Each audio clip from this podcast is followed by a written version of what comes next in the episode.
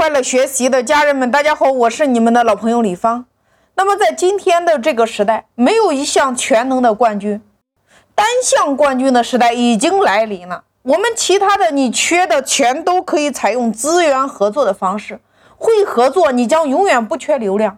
你看，江南春把一家一家的物业公司合作在了一起，他成就了今天的分众传媒啊。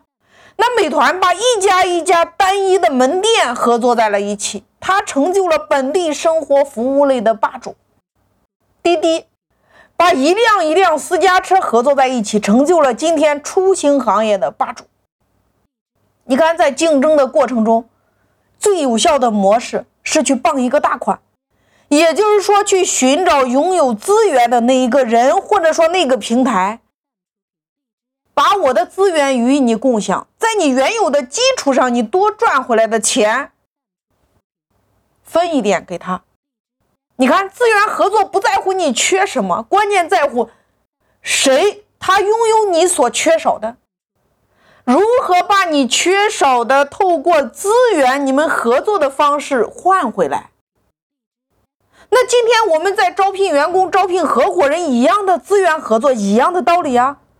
你看，王石在面试员工的时候，他永远只问三个问题。第一个问题，他问的是你的梦想是什么；第二个问题，他问的是，你看你来这家公司，或者说来现在的这个平台，那能不能帮助你实现梦想？